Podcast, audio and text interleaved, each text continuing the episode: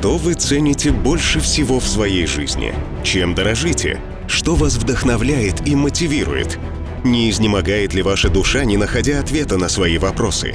А может быть, вы ищете облегчение от тяжести, но нигде не находите? В наших программах мы говорим о темах, интересующих многих женщин. Очень надеемся, что они будут полезны для вас. Приглашаем вас на передачу «Женщины надежды».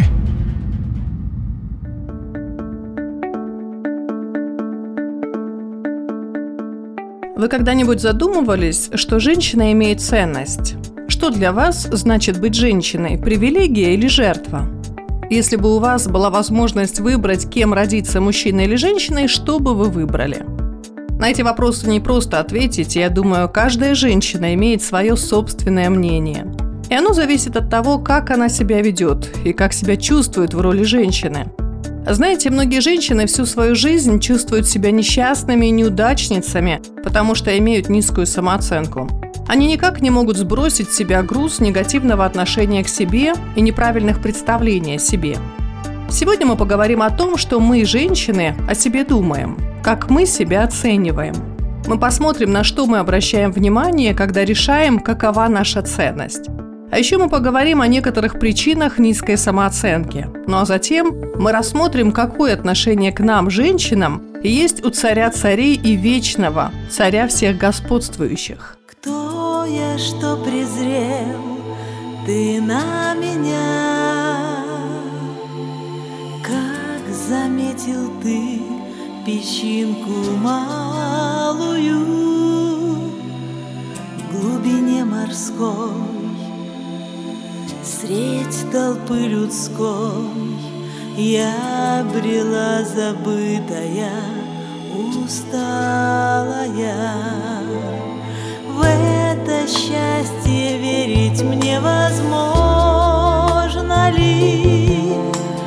Поднял ты со дна меня ничтожную,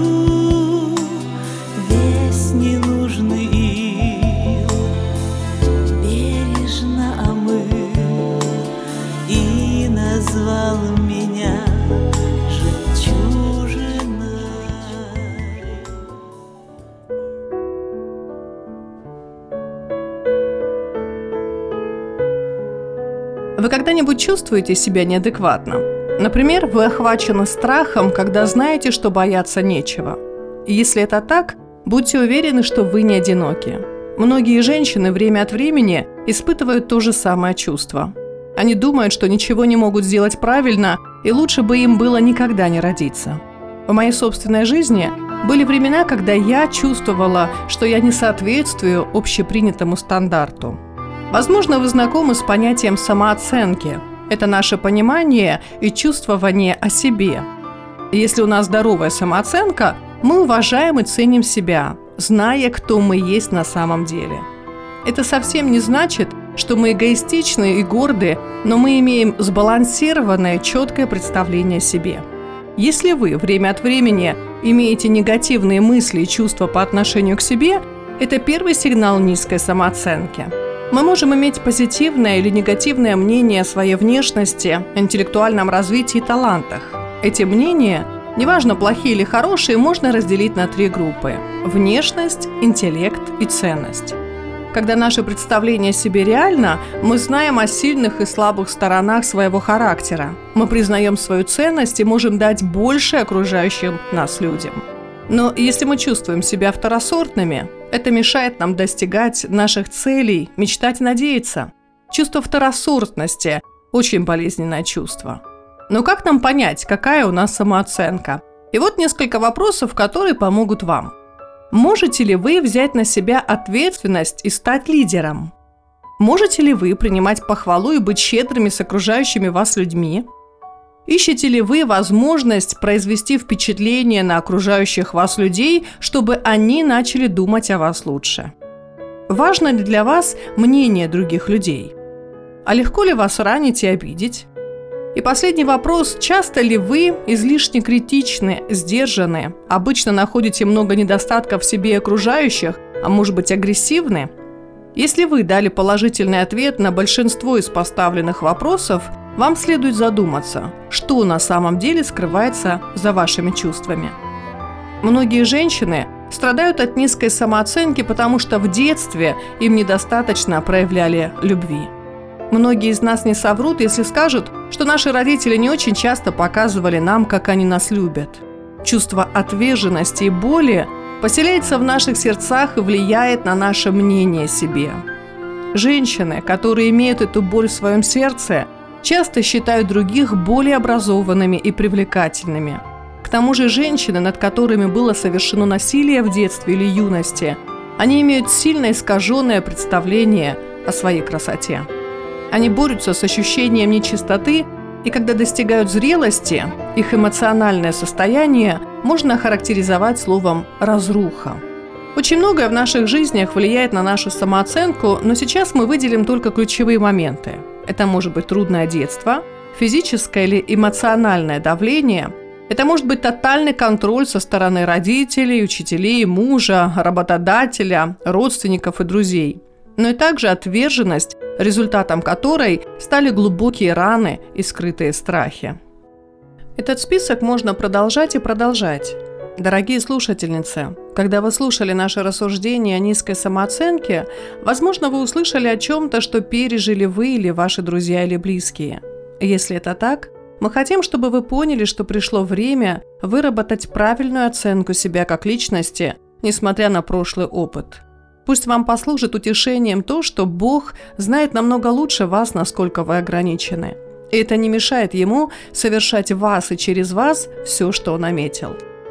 А как вы думаете, что Иисус Христос думает о женщинах? Как Он ведет себя по отношению к ним? Некоторые мыслители утверждают, что Иисус необычно мягок по отношению к женщинам, и если мы старательно полистаем страницы Библии, мы убедимся в этом. Иисус на самом деле имеет удивительное отношение к женщинам. Он был Мессией, помазанником Бога, он пришел установить царство Бога. Он пришел на землю, чтобы жить и умереть, и таким образом оставить послание любви к этому миру. Он хотел мобилизовать силы всех, кто поверил бы в это послание, неважно, были они мужчинами или женщинами. Мы знаем о 12 мужчинах, которые следовали за Иисусом Христом, но его последователями были также и женщины. Например, в Евангелии от Луки описывается, как Иисус встретил женщину, заговорил с ней или упомянул в притче 24 раза. Все эти встречи позитивны и поучительны. Если мы рассмотрим общение Иисуса с женщинами поподробнее, мы заметим, что его отношение к ним можно охарактеризовать следующими словами – принятие – сопереживание и поддержка. На каком основании мы можем утверждать, что Иисус принимал женщин? Он принимал дар заботы и доброты, который ему предлагали женщины. Чувство мужского достоинства Иисуса Христа никогда не было задето нежным и заботливым отношением женщины. Лука говорит о женщине, которая пришла на званый обед и преклонилась перед Иисусом и омыла своими слезами его ноги. А затем возлила на него драгоценное мира перед тем, как отереть его ноги своими волосами. Это было проявление ее покаяния, Иисус позволил ей это сделать, не имея следа презрения или отвращения. Служение женщин Иисусу Христу было уникальным. Давайте вспомним дом Марии и Марты. Он был местом отдыха для Иисуса, куда он мог удалиться от толпы людей, искавших хлеба, зрелищ и исцелений. Очень большое утешение знать, что Иисус тебя принимает такой, какая ты есть, когда другие этого не делают. Иисус не только принимал женщин, но также и сопереживал им, потому что в мире женщинам часто приходилось бороться с социальными и религиозными препятствиями. Он снимал с их плеч эти ноши, он проявлял сочувствие и заботу. Однажды Иисус навестил Петра в его доме. Теща Петра, если мы помним, была больна, у нее была горячка – на Востоке женщина, даже если она больна, должна встать и позаботиться о госте-мужчине. А Иисус был необычным гостем. Он был раввином, учителем Слова Всевышнего. У него было право войти в дом, сесть на почетное место и спросить, «А где же мой чай?» Но он не поступил так. Он отказался воспользоваться своими привилегиями гостя.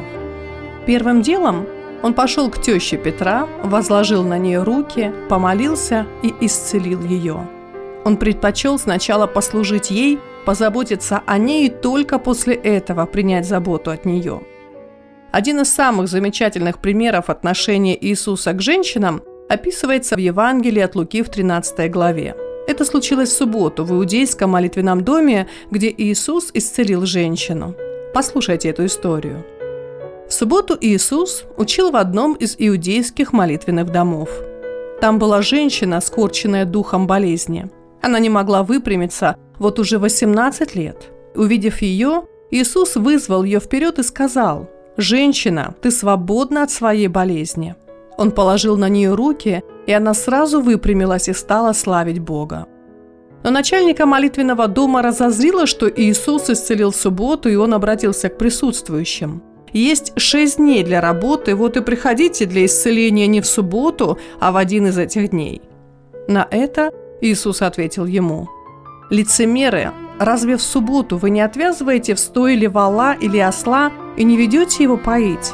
Так не нужно ли было освободить субботу и эту женщину, одну из дочерей Авраама, вот уже 18 лет связанную сатаной? Когда он сказал это, всем его противникам стало стыдно, а весь народ радовался чудесным делам, которые он совершал. Иисус сделал удивительные вещи – и своими действиями он разрушил некоторые религиозные и социальные устои своего времени. Во-первых, он призвал эту женщину вперед, туда, где сидят мужчины, из специально отведенного места в конце комнаты, где обычно находится в молитвенном доме женщины. Он прервал изучение Слова Бога, святое время особо почитаемое иудеями, ради того, чтобы послужить женщине. Во-вторых, Иисус нарушил культурную традицию, обратившись к женщине – Неудивительно, что все были шокированы тем, что он заговорил с ней. Мало того, что Иисус призвал ее вперед и заговорил с ней, в-третьих, он еще и нарушил культурный запрет. Иисус возложил на нее руки. Во времена Иисуса некоторые блюстители Торы придерживались буквы закона настолько серьезно, что они даже не посмотрели бы на женщину. если бы они почувствовали, что женщина пересечет дорогу прямо перед ними, они закрыли бы глаза поплотнее и пошли вперед. Но Иисус так не поступает. Он возлагает руки на женщину.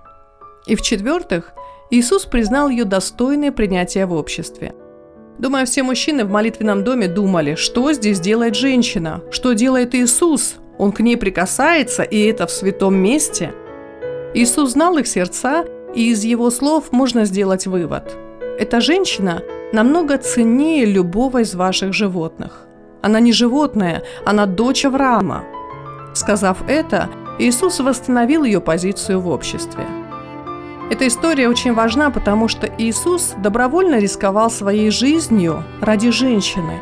Он оскорбил своих оппонентов в их собственной синагоге тем, что служил сочувствием, добротой и милостью к женщине. Эти люди послали Иисуса на крест за эти проявления любви, Бога, а также доброты. Иисус одобрял женщин, Он открыл женщинам истину о том, что они умны и по-настоящему достойны любви и заботы Всевышнего. Ни в одном из Евангелий посланников Иисуса Христа не описывается случая, когда Иисус унизил бы женщину. С самого начала его жизни до момента вознесения на небеса Иисус превозносил и одобрял женщин. Ну и в заключении всего сказанного хочу сказать, что я убеждена в том, что я имею ценность для Иисуса Христа, потому что Он доказал мне это своим отношением к женщинам. Есть нечто, что не дает нам возможности соединиться с Богом, это наш грех, но Иисус отдал свою жизнь, заплатив за наш грех, чтобы мы могли жить в свободе. Но об этом уже в следующих наших программах. Будьте благословенны.